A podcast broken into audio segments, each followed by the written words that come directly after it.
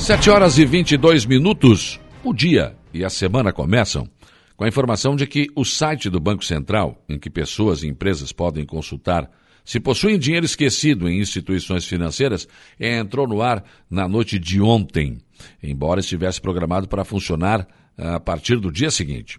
Os, o, o sistema Valores a Receber já pode ser consultado Basta informar o CPF ou CNPJ e a data de nascimento da pessoa ou a abertura de empresa. Caso tenha valores a receber, o usuário será informado sobre a data e o período para consultar e solicitar o resgate do saldo existente.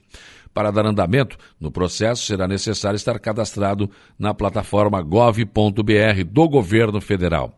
A divisão de agendamentos se dará de acordo com o ano de nascimento para pessoas físicas ou de criação da empresa para pessoas jurídicas.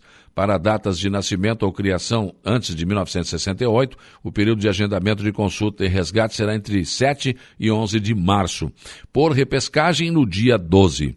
Para quem nasceu ou criou empresa entre 1968 e 1983, o intervalo é de 14 a 18 de março, com repescagem no dia 19.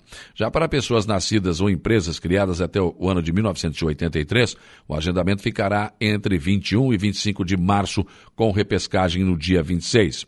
Usuários que perderem a data do agendamento original e da repescagem poderão consultar ou solicitar o resgate do saldo existente a partir do dia 28 de março. Mas cuidado, hein? Já tem picaretagem. Você entra lá e não é o site oficial. Preste bem atenção. E o vacinômetro de Santa Catarina passa a contar com mais indicadores passou a contar a partir da última sexta-feira. Essa plataforma agora vai trazer dados sobre a cobertura da dose eh, de reforço para a população acima de 60 anos. Eh, e também acima de 18 anos. De acordo com o superintendente da Vigilância eh, em Saúde, Eduardo Macário, os dados do eh, vacinômetro servirão de base para uma nova matriz de avaliação de risco potencial, que também está em fase de finalização e deverá ser apresentada a partir da semana que vem na reunião do COBS e da CIB. Na verdade, era preciso já ter mudado isso há muito mais tempo, né? porque ao, julgar pelos índices de ocupação de leitos de UTI que nós temos aqui na MESC, não deveria estar é, né, como está sendo apresentado no mapa de risco. Mas, enfim. Né? Então, eh, foram incluídas funcionalidades que permitem monitorar, inclusive, a cobertura vacinal da dose de reforço para a população adulta a partir dos 18 anos e para a população idosa a partir dos 60 anos. Essa cobertura da dose de reforço para a população acima de 60 anos fará parte da próxima, da, eh, da próxima semana dos indicadores da matriz de risco potencial regionalizado, que será divulgado pelo COS no próximo dia 15 de fevereiro, devendo ser efetivamente aplicada a partir do, dia, do sábado, do próximo sábado, dia 19 de fevereiro. Então pode mudar substancialmente o mapa de contaminação Covid em Santa Catarina. O superintendente pediu para que aqueles que, com mais de quatro meses da aplicação da última dose, também procurem os postos de vacinação, pois o reforço é fundamental para manter a proteção contra o Covid-19. E por falar em matriz de risco, né? Sábado ela foi divulgada mais uma vez. É a matriz de risco potencial regionalizada. E apontou 13 regiões classificadas como risco eh, potencial alto, cor amarelo, e quatro no nível de risco moderado, cor azul. Em um comparativo com o relatório divulgado na semana anterior, houve melhora dos indicadores nas regiões do Alto Uruguai Catarinense, Carbonífera e Laguna, que passaram do nível alto para o moderado, juntando-se à região do Vale do Itapocu. As demais regiões, Alto Vale do Itajaí, Alto Vale do Rio do Peixe, Extremo Oeste, Extremo Sul Catarinense Foz do Rio Itajaí, Grande Florianópolis, Médio Vale do Itajaí, Meio Oeste, Nordeste, Oeste, Planalto Norte, Serra Catarinense e Xanxerê se mantiveram no nível amarelo. Na dimensão de gravidade, que contempla os indicadores de mortalidade e tendência de internação por síndrome respiratória aguda grave, houve melhora nos indicadores do Alto Uruguai Catarinense e Oeste que passaram a ser classificadas no nível de risco moderado azul, juntando-se ao Vale do Itapocu, que se manteve estável. Em compensação, houve piora nos indicadores da região Planalto Norte, que passou a ser classificada no nível alto amarelo, juntando-se as regiões do Alto, Vale do Rio do Peixe, Carbonífera, Extremo Oeste, aqui o Extremo Sul Catarinense, Foz do Rio Itajaí, Grande Florianópolis, Laguna, Meio Oeste, Nordeste, Oeste e Serra Catarinense, que permaneceram estáveis. Não houve alterações nas regiões do Alto Vale do Itajaí, Médio Vale do Itajaí e Xanxerê, que permaneceram no nível grave laranja. Em relação à transmissibilidade, que monitora o número de casos ativos e a curva de crescimento da pandemia, 11 regiões se mantiveram no número no, no nível gravíssimo vermelho.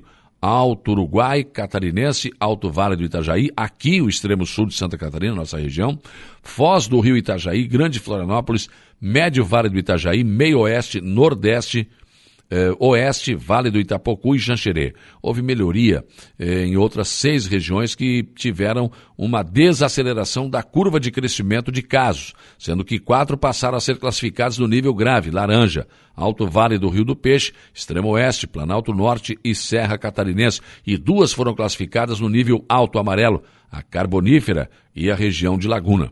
O número de casos ativos eh, tendo uma redução nas últimas semanas, alcançando 44.499 casos na última sexta-feira. Na dimensão monitoramento que reflete a cobertura vacinal e a variação da, semanal de casos, Todas as regiões foram classificadas em risco moderado azul, condição que mantém em relação à semana anterior. Com mais de 5,4 milhões de pessoas que receberam as duas doses da vacina, a cobertura vacinal da população em geral do estado, no dia 11 de fevereiro, ultrapassou os 74,6%, o que vem contribuindo para frear o impacto do grande número de infecções na gravidade dos casos. Já em relação à capacidade de atenção que monitora a taxa de ocupação de leitos de UTI adulto com pacientes em tratamento para Covid-19 em relação ao total de leitos disponível em cada região, foi observada piora na classificação da região de Xanxerê, que passou a ser classificada como nível grave, laranja, por apresentar taxa de ocupação entre 40% a 60%, e melhora no indicador da região nossa aqui do extremo sul, que passou a ser classificada no nível alto amarelo, apresentando taxa de ocupação entre 20% a 40%. As demais regiões não apresentam variações em relação à semana anterior. E o governo do estado apresenta um plano de contingência para a pronta disponibilização de leitos de UTI para atendimento pacientes Covid, caso seja necessário, assim como mantém os leitos disponíveis para tratamento de demais patologias. Portanto, mesmo com a disseminação da variante Omicron por todo o estado, não existe comprometimento da capacidade de atenção de alta complexidade, pelo menos no momento. Em Araranguá, dados da Secretaria Municipal de Saúde apontam para 13.705 casos confirmados de Covid, sendo que 11.807 estão recuperados e hoje nós temos 1.632 em monitoramento. Infelizmente, 266 pessoas perderam a vida em Araranguá desde o início da pandemia. A boa notícia é que hoje nós temos vacinação em Araranguá, no Centro Multiuso, próximo à UPA, em frente ao Instituto Federal de Santa Catarina, na Avenida 15 de Novembro. Primeiras doses para crianças de 5 a 11 anos, das 8 às 12 horas. E primeiras doses para pessoas de 12 anos ou mais, das 13h30 às 16 horas. Encontro virtual na última sexta-feira pela manhã reuniu mais de 100 pessoas envolvidas num projeto que vai unir a Unesc e o Instituto Mix. Né? Eh, estiveram reunidos de forma virtual lideranças da universidade e do Instituto com franqueados em todo o país que levarão a marca da Unesc virtual pelo Brasil. O encontro contou com a presença da reitora Luciana Bisolim Sereta e do CEL, do Instituto Mix, eh, Alex Cavaleiro, somando mais de 100 pessoas envolvidas. CEO, né? Essas coisas em inglês aí eu vou te contar, né? É um gerente, pronto, dono.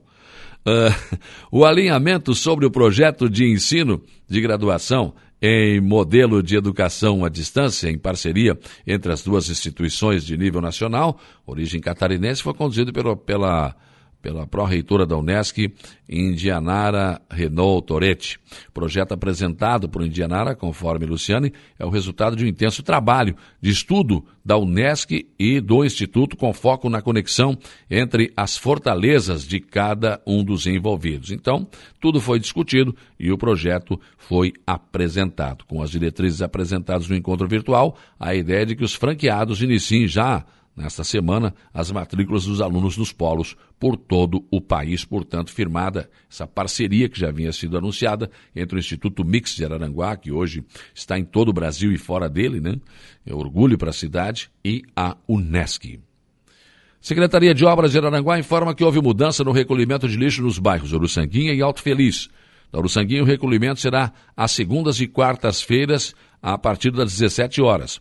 No Alto Feliz, será terças e quintas-feiras com recolhimento a partir das 17 horas e aos sábados a partir das 14 horas.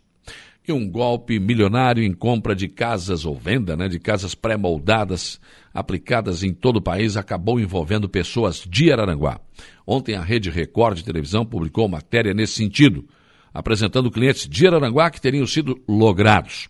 O golpe era contratar as construções através da empresa Império, eh, né, que prometia então o serviço, entregava as casas pré-moldadas por um preço realmente bem abaixo do mercado e construção rapidíssima, em máximo dois meses. Tiago Bertoldo, de 28 anos, é o empresário que oferecia o menor preço do mercado, nem essa entrega em dois meses. Uma imobiliária recentemente instalada em Aranguá fechou as portas e acabaram, ah, infelizmente, pessoas de Aranguá caindo no golpe.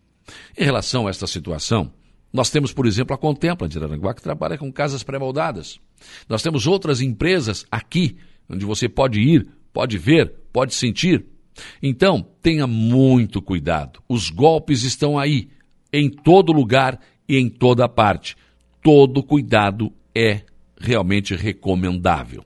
Agora, desconfie sempre quando for muito fora do mercado, um carro muito abaixo do preço, uma casa muito abaixo do preço, um aluguel muito. A...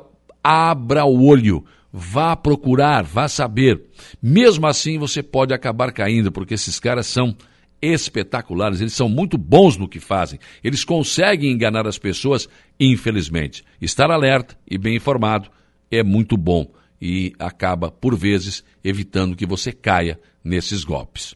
Pensem nisso enquanto lhes desejo um bom dia.